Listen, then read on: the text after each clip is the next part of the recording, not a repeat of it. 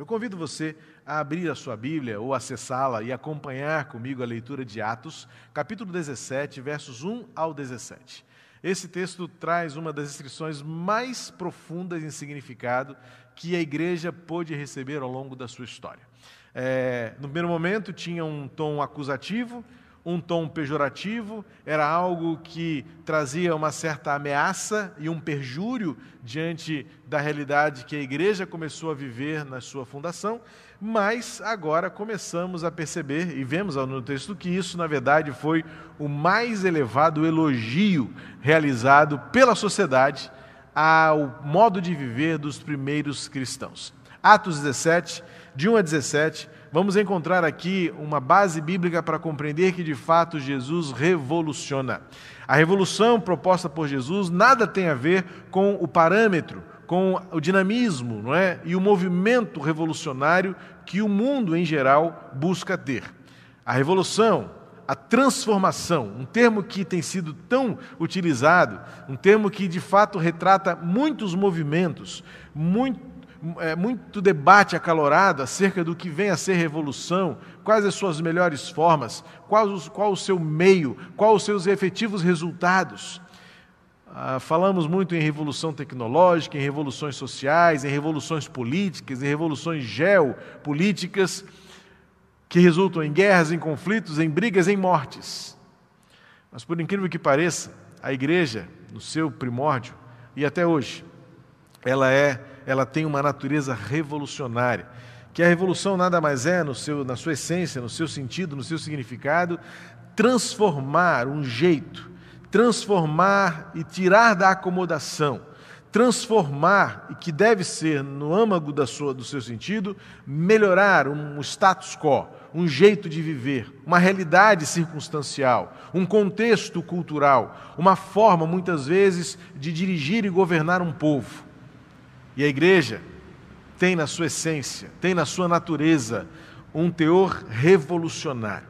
Não como alguns insistem em levantar bandeiras que nada têm a ver com o Evangelho, muito menos com a forma do Evangelho ser vivido, exercido, presente no, no, no mundo em que vivemos.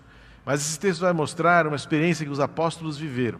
Paulo, Silas, viveram e foram acusados de revolucionários de baderneiros, apenas porque eles estavam querendo de fato transformar o seu mundo, transformar as pessoas por meio da pregação do Evangelho, o Evangelho.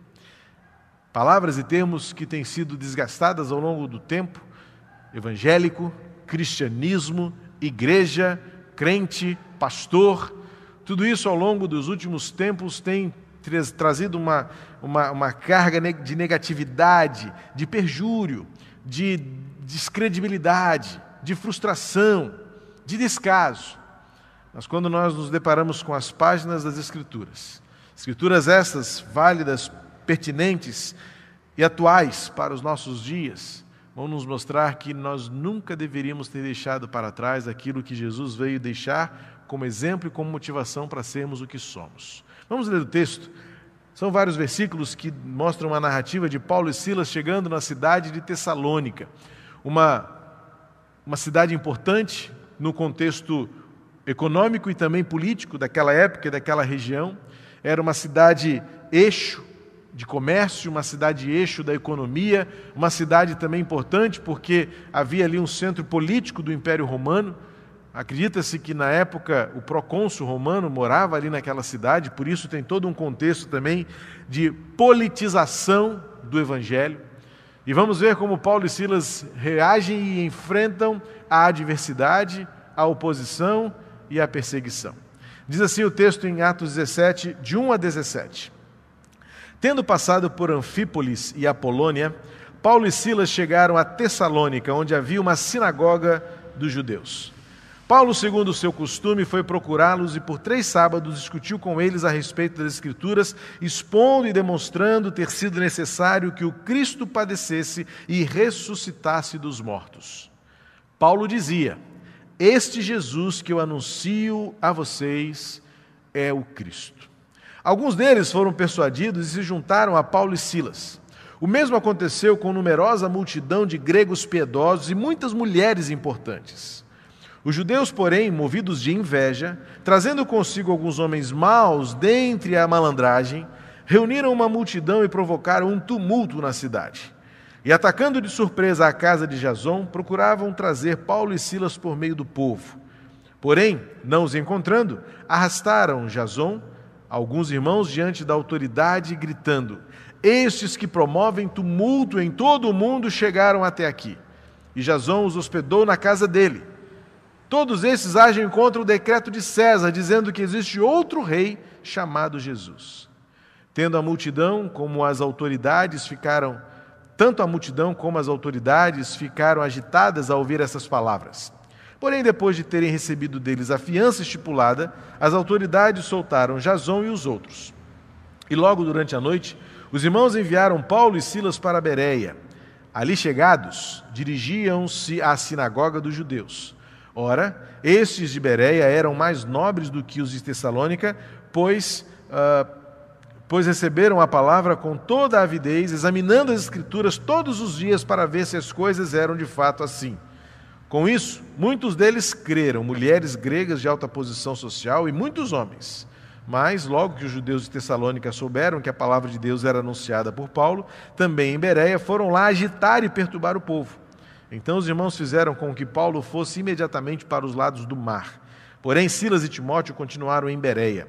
Os responsáveis por Paulo levaram-no até Atenas e regressaram trazendo ordem a Silas e Timóteo para que fossem encontrá-lo o mais depressa possível.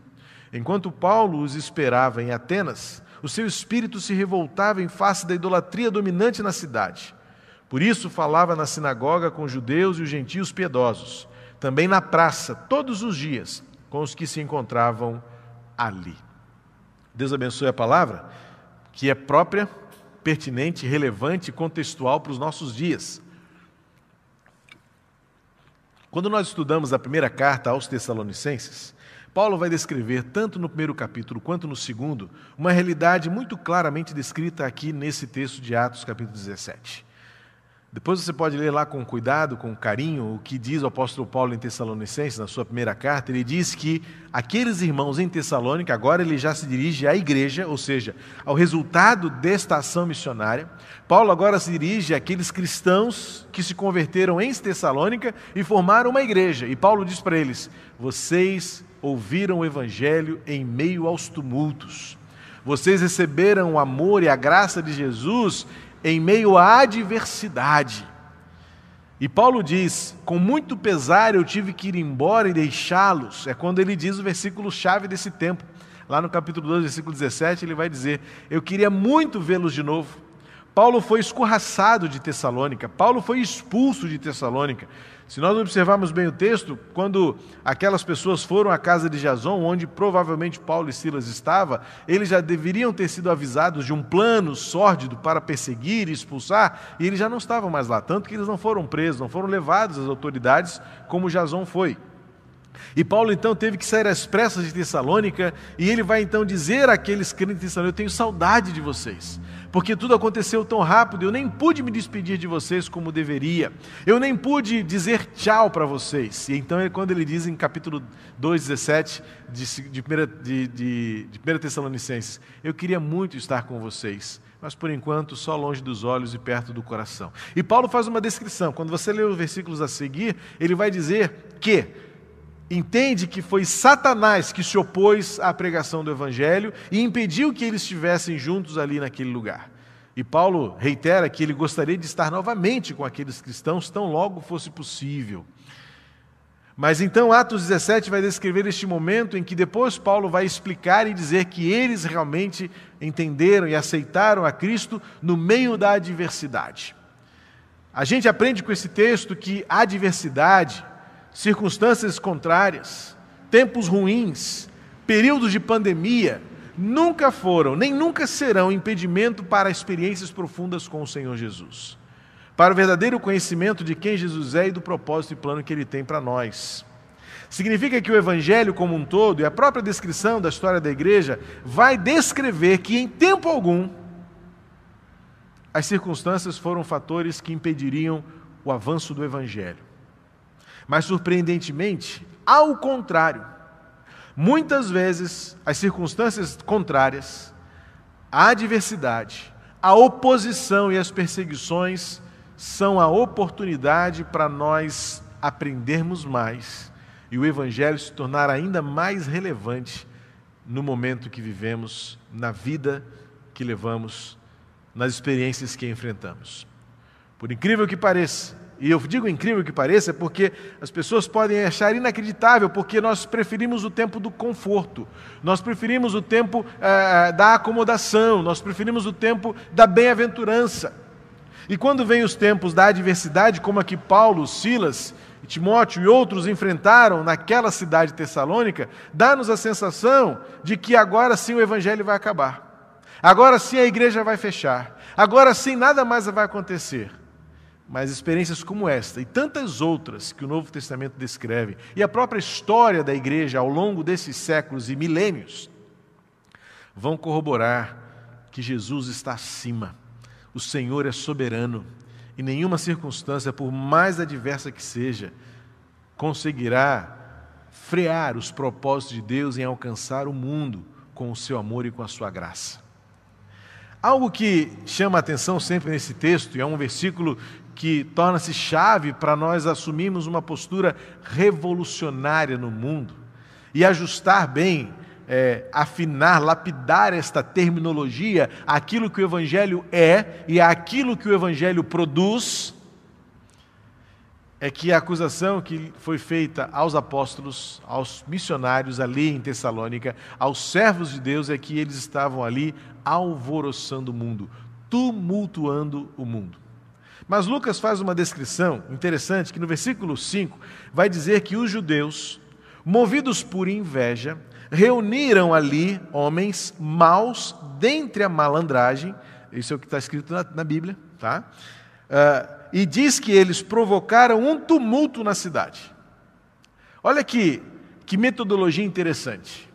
Os judeus, preocupados com o poder do evangelho, porque os versículos anteriores vai dizer que eles foram persuadidos, se juntaram a Paulo e Silas, uma numerosa multidão de gregos piedosos e muitas mulheres importantes ouviram o evangelho, receberam o amor de Deus, curvaram-se diante de Jesus Cristo, compreenderam a mensagem do evangelho como sendo a profecia cumprida no Messias e uniram-se a Paulo e Silas.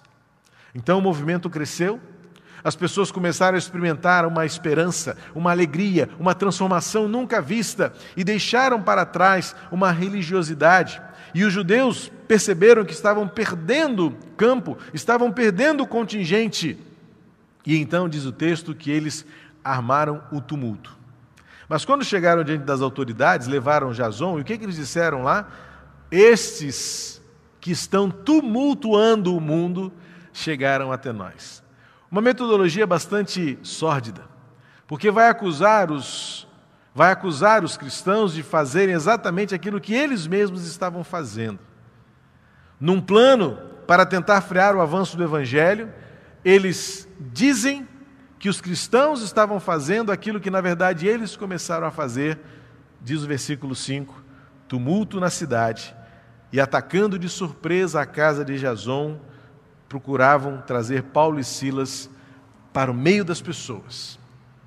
Mas eles conseguiram escapar. E o evangelho continuou a prevalecer. Esse texto traz essa lição preciosa de que o evangelho sempre prevalecerá. O evangelho que se trata especificamente e exclusivamente daquilo que Paulo fazia e faz. Note que a mensagem do Evangelho ela é ao mesmo tempo simples e poderosa. Ela é ao mesmo tempo objetiva e complexa. Porque na objetividade ela transforma de dentro para fora. E esse é o sentido bíblico da revolução. A revolução que é a transformação, contexto, a transformação de uma sociedade, a transformação de um governo. Não se estabelece de cima para baixo, como muitos ainda acham que acontecerá. Esta revolução acontece primeiro no coração de quem acredita, de quem crê, de quem se transforma de dentro para fora nos seus valores, nas suas convicções, mas especialmente no seu jeito de viver. O versículo 6 vai descrever uma o versículo 6 vai descrever uma realidade que é cotidiana, não é estrutural, não é doutrinária é um jeito de viver. Quando eu leio o versículo 6 e a acusação que é feita aos apóstolos de que eles estavam alvoroçando o mundo, tumultuando o mundo, há uma outra tradução que diz virando o mundo de cabeça para baixo. Há ainda uma outra tradução livre que diria, que poderia dizer que estão insurgindo-se contra o sistema. Sabe como? Levantando apenas a bandeira de que Jesus Cristo é o plano de Deus para as pessoas. A verdadeira revolução se dá quando nós adotamos como a única mensagem suficiente e atual de que Jesus Cristo, o homem Deus, o servo sofredor, aquele nazareno que se agachou diante dos marginalizados, que tocou os doentes, que curou os enfermos, que amou os ignorados, que perdoou os pecadores, que estabeleceu uma justiça de paz e amor. Este Jesus é suficiente. O problema é que nós adotamos ao longo desses séculos, e por que não dizer nos últimos, nas últimas décadas, nós transformamos o cristianismo numa ideia de transformação de cima para baixo. Como se o poder deste mundo é que fosse estabelecer as mudanças que só o poder do Evangelho, que não é o poder deste mundo, vai, vai estabelecer. Quando nós estudamos a história desta igreja, não é a igreja estruturada e estética que se criou depois do, do terceiro, quarto século e que precisou ser revisitada e reformada no século XVI.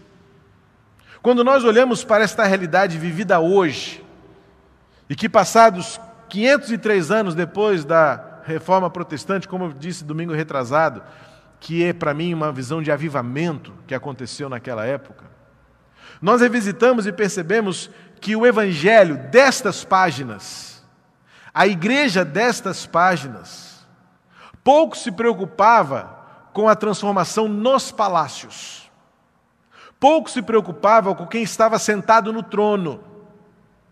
Não perdia tempo e não perdia amizades, não feria relacionamentos por causa de preferências de cores, de ideias, de intenções.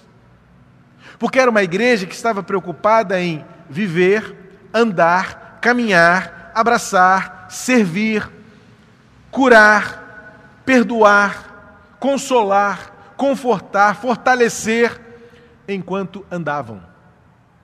Porque quando a descrição é feita de que estes que promovem tumulto em todo o mundo chegaram também aqui, é uma percepção de que a vida cristã ela é contagiante, ela se espalha, ela toca, ela avança, justamente pelas ruelas, pelas vielas, pelos caminhos, pelas calçadas.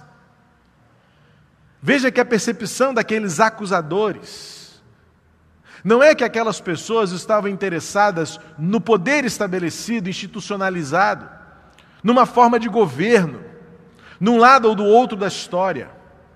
Era gente que estava preocupada em falar, em se relacionar, em ensinar, em convencer sim, em dizer: olha, eu tenho um jeito de viver que eu descobri que há esperança.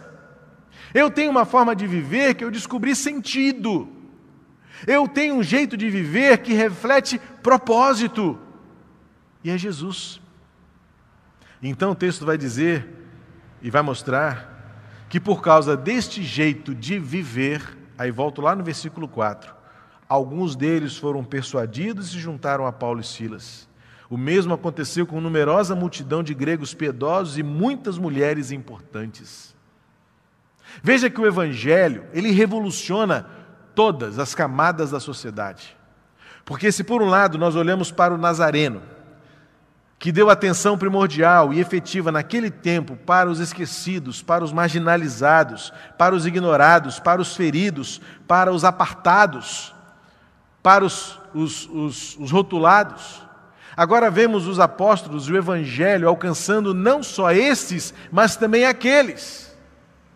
De modo a, pelo relacionamento, chegar aos degraus mais altos da sociedade, transformando-as da base para o topo, ou do topo para a base, e quando há o Evangelho, não há mais degraus. É o mesmo apóstolo Paulo que, depois, quando escreve também aos Colossenses, vai dizer: em Cristo não existe mais diferença entre judeu e grego, bárbaro, cita, homem, mulher. E ele completa dizendo: somos todos um. O Senhor, o escravo, que traduzido para os nossos dias é, é o chefe, o chefiado, o líder, o liderado o grande, o pequeno, o rico, o pobre. Quando olhamos para a cruz de Jesus, a realidade da revolução que o Evangelho faz é a mais profunda, é a mais efetiva, porque a bandeira, a cor, a ideia, não se trata de uma perspectiva de reino deste mundo, mas se trata de uma perspectiva de reino eterno, em que lá nós estaremos todos juntos, e aqui, enquanto estamos tão separados, tão brigados, tão ofendidos e ofensivos, a gente se afastou desta gente que revoluciona o mundo de verdade e que faz do seu jeito de viver um jeito de transformar o mundo. Aquilo que era para aquelas pessoas um alvoroço, aquilo que era para a pessoa que era é, revolucionário e que poderia ser naquele momento uma acusação, foi, sem dúvida nenhuma, para aqueles cristãos o maior elogio, tanto é que eles não pararam. O versículo 10 diz que durante a noite eles enviaram Paulo e Silas para Bereia, e nós conhecemos a história de Bereia. E depois, quando chega em Bereia, os responsáveis que estavam, eh, que fizeram o tumulto lá em Tessalônica, chegam e falam assim: olha, manda eles para fora também. E aí os, os que estavam é, cuidando de Paulo, eles falaram, olha, vocês não podem ficar em Beré também, vão embora. E eles vão para Atenas, e chegam em Atenas, o que, que diz lá? Paulo esperava Atenas, o seu espírito se revoltava face à idolatria, e por isso falava na sinagoga.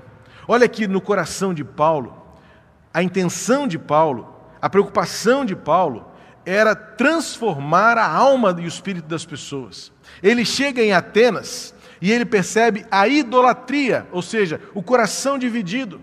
Ele se incomoda porque aquelas pessoas tinham o seu coração devotado a qualquer outra divindade, entidade, espiritualidade que não fosse Cristo ressurreto. E então no versículo 17 diz que ele falava na sinagoga. Se você contou comigo, do versículo 1 ao versículo 17, em três cidades, Paulo tinha a mesma estratégia. Paulo chegava na cidade e ele procurava o lugar onde tinha gente que precisava conhecer o Evangelho. E ele ia primeiro aos judeus. Ele precisava ir primeiro na fonte, na fonte do conhecimento, na fonte da religiosidade e dizer: Olha, eu vim aqui dizer para vocês que Jesus é o Messias. Eu vim dizer a vocês que Jesus é a resposta. Eu vim dizer a vocês que Jesus é o Senhor. Eu vim dizer a vocês que Jesus é o Rei. E aí é que eu encontrava o problema. Porque diante de um império dominante, que tinha no seu, no seu chefe a própria divindade, Paulo estava inferindo em dois problemas. Estava colocando em risco a hegemonia do imperador romano, assim como estava dizendo que o, o imperador romano não tinha nada de divino, nada de, de, nada de soberano e sobrenatural. É um homem tão comum quanto nós. E Paulo então atinge no âmago a estrutura daquele tempo. Mas ele com ousadia, com coragem, com intrepidez, ele, e de forma estratégica, ele em todo lugar que chegava, ele precisava, ele queria estabelecer uma transformação e ele então dedicava tempo. Lá em Tessalônica foram pelo menos três dias, em Bereia o mesmo. E em Atenas ele chegou e foi direto. Onde é que tem uma sinagoga que eu preciso mostrar para essas pessoas? Eu preciso ensinar para elas, eu preciso dizer para elas quem é Jesus. Paulo tinha pressa, Paulo tinha urgência. Porque Paulo tinha senso de importância. As pessoas importam, o coração importa. E a revolução, a transformação que Paulo propunha à sua sociedade, ao seu contexto, e que ao longo desses dois séculos nós temos nos esquecido, E é necessário, portanto, 503 anos depois, um novo avivamento, onde a igreja, face ao momento complicado que a gente vive, onde a, a, a, a, a situação que vivemos, seja ela social, econômica, é, médica e principalmente política, a igreja precisa se afastar deste conflito para ser ouvida como a voz que transforma de dentro para fora. Mas se a própria igreja está dividida, se a própria igreja está tomando partido literalmente de um lado ou de outro, fazendo com que estes homens, estes imperadores, estes representantes sejam a fonte da nossa esperança, quando é que nós voltaremos ao verdadeiro Evangelho? Quando é que nós voltaremos à mensagem apostólica de que a fala é sempre a mesma e uma só? Jesus Cristo é quem transforma. Jesus Cristo é quem revoluciona e o meu jeito de viver mostra isso. Esse texto, de forma objetiva, vai nos mostrar três modos pelos quais aquela igreja tumultuava o mundo. De que modo aquela igreja transformava o mundo e de que forma então nós, por princípios, por revelação, nós também devemos recuperar e restaurar o nosso papel revolucionário. A igreja, sim, é a verdadeira fonte de transformação. A verdade é que uma sociedade e o indivíduo não poderiam continuar sendo o mesmo com a chegada da igreja. E a igreja somos nós. A igreja não é o templo. A gente acha que transforma uma sociedade construindo um templo, abrindo uma loja, colocando uma placa, e se fosse assim, nós já teríamos um outro mundo, já teríamos uma outra sociedade. Porque, convenhamos, o que mais tem é a igreja, e isso nos dá muito mais problema do que solução. Igrejas que competem entre si, igrejas que se degladiam entre si, igrejas que se acusam entre si. Que tempo triste, que tempo lamentável, onde os próprios líderes que se dizem cristãos cancelam um ao outro negam um ao outro, brigam por razão, brigam por certeza, brigam por reconhecimento, brigam por seguidores. Mas poucos brigam pelo Evangelho. Só que brigar e lutar pelo Evangelho não é brigar contra nós mesmos, é brigar contra as mazelas de um mundo sem Deus, de um mundo em pecado. Quando Paulo chegou em Atenas, versículo 17, versículo 16, Paulo chegou em Atenas e diz que o seu espírito se revoltava com a idolatria. Veja, a revolta de Paulo, a primeira revolta de Paulo não foi com o status social. A primeira revolta do apóstolo Paulo, e é a base missiológica da igreja, a missão que a igreja revela no Novo Testamento, pouco tem a ver, neste primeiro olhar, nesta primeira denúncia, neste primeiro confronto, nessa primeira reação, não tem a ver com o olhar social, tem a ver com o olhar espiritual. Porque quando nós reduzimos a ação da igreja a uma realidade apenas social, sem, sem considerar que o fundo, a base de toda desordem, de toda injustiça, de todo preconceito, de todo pecado, é porque o homem está distante de Deus. É porque nós estamos distante da graça. É porque nós nos afastamos da cruz. É porque na nossa arrogância, na nossa autossuficiência, nós insistimos em achar que nós damos conta com a nossa inteligência, com o nosso recurso, com a nossa estratégia. E Paulo chega em Atenas e diz que o seu espírito fica revoltado, ou seja, olha o conceito de revolução, olha o conceito de inquietação, Olha um conceito de insurgência. Era porque as pessoas não reconheciam Jesus como o único Senhor. Essa é a essência da missão da igreja.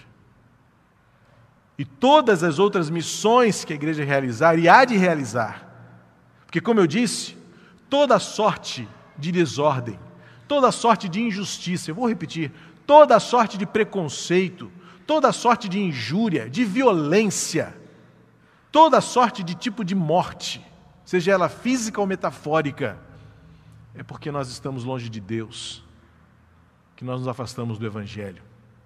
E Paulo, quando chega em Atenas, e depois os versículos seguintes, eu não li o texto todo, mas ele vai mostrar a estratégia. Olha, eu fui para a praça e olhei a cidade e vi que vocês têm vários deuses, e que vocês têm uma imagem, têm uma estátua, têm um monumento ao Deus desconhecido. E aí Paulo pensa assim: é por aqui que eu vou entrar. Ou seja, Paulo viu uma necessidade, viu uma oportunidade, estabeleceu uma estratégia e pregou o evangelho em Atenas. Atenas era o cérebro e o coração da religiosidade e da filosofia do seu tempo. Paulo enfrentou literalmente aqui a cova dos leões da sua contextualidade. E disse àquelas pessoas: vocês estão desperdiçando a teologia de vocês, vocês estão tornando inútil a filosofia de vocês.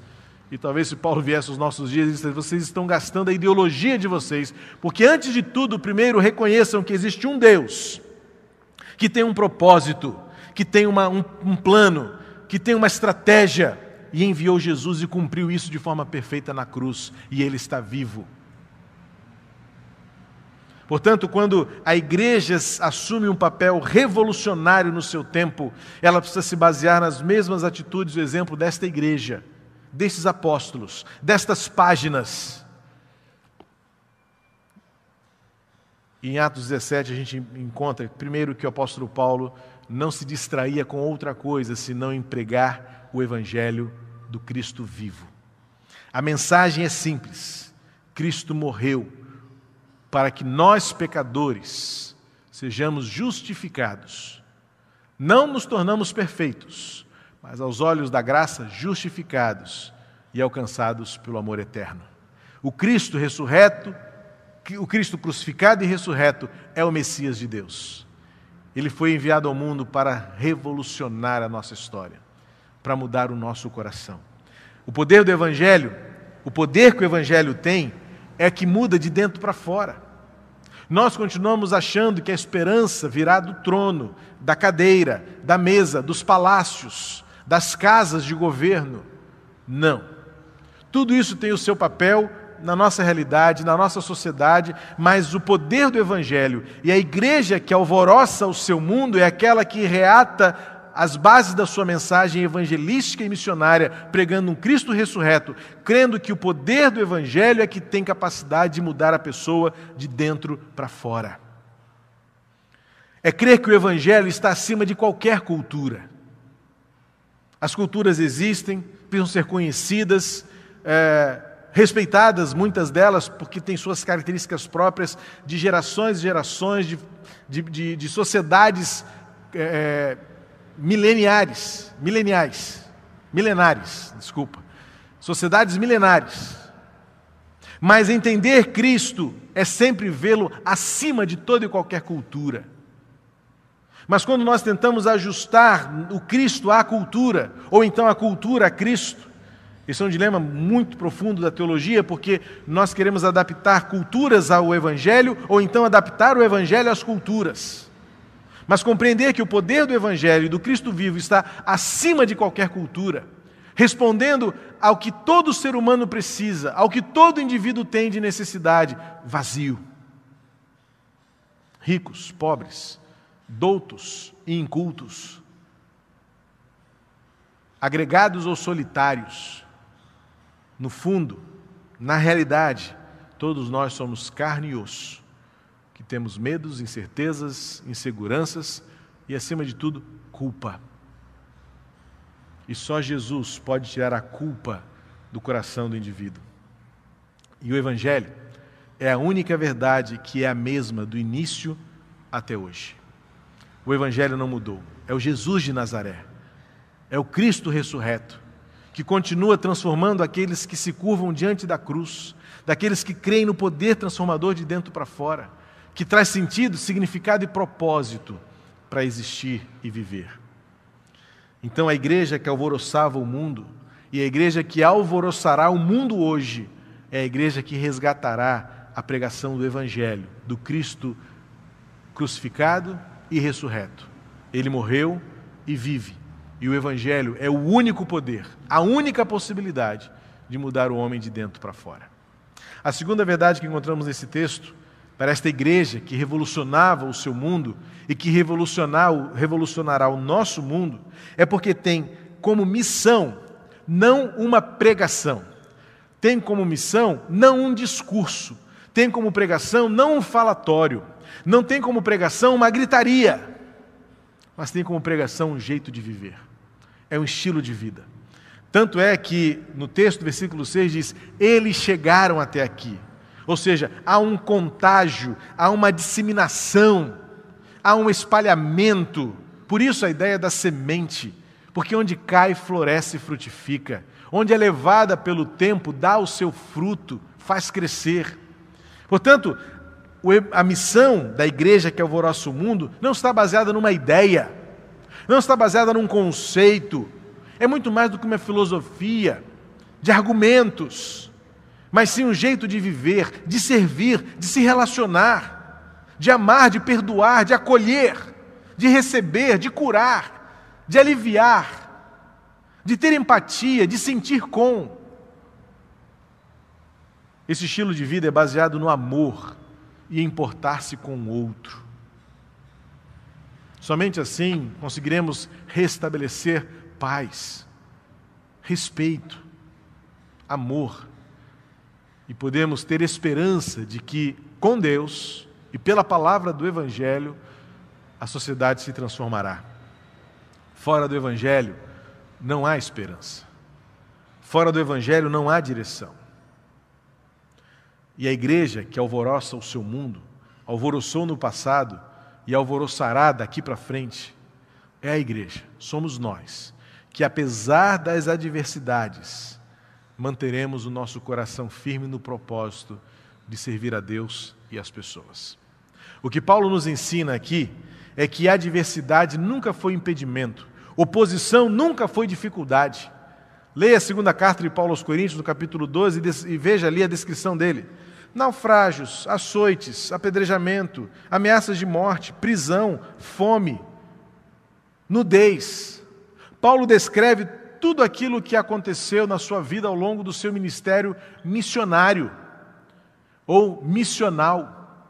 Veja em Filipenses capítulo 4 e veja que Paulo aprendeu a enfrentar. Cada circunstância foi uma oportunidade para fortalecer suas convicções, para alicerçar suas, suas certezas e para dizer: a minha vida só faz sentido se for para fazer Jesus conhecido.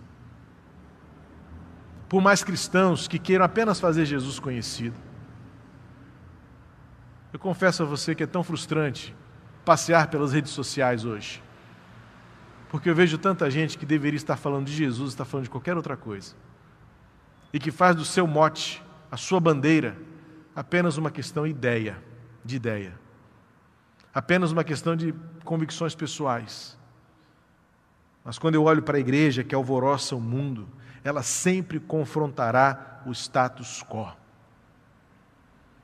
Tim Keller diz que reduzir o poder a uma visão de esquerda e direita é tornar superficial demais o Evangelho. Porque o Evangelho vai a fundo e a igreja confronta o status quo por ser igreja.